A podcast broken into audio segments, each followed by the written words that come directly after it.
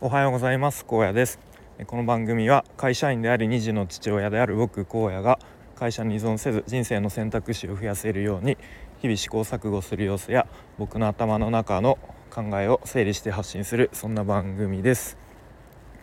えっ、ー、とちょっとあの予約投稿忘れたので今慌てて外で撮っておりますがえっ、ー、と今日のテーマは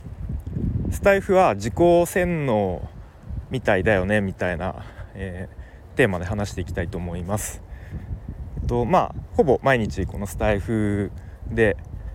話しているわけですけれどもその自分で話した言葉ってその自分の耳で聞いてますよね。なので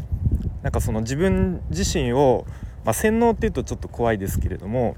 なんかそれを自分自身に言い聞かせるみたいな効果効果というか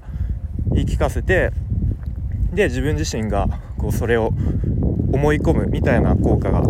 あると思っています。なのでなんか僕で言うと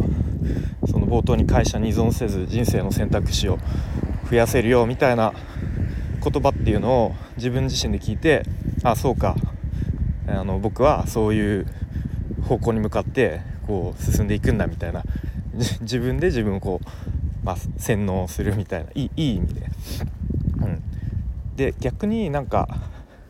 なんですかねこうちょっとネガティブなワードも自分自身で発してしまうとそれを自分の耳でこう聞いてしまうので逆にネガティブな効果もあるのかなと思っています。はい、ということでできるだけこうポジティブなワードを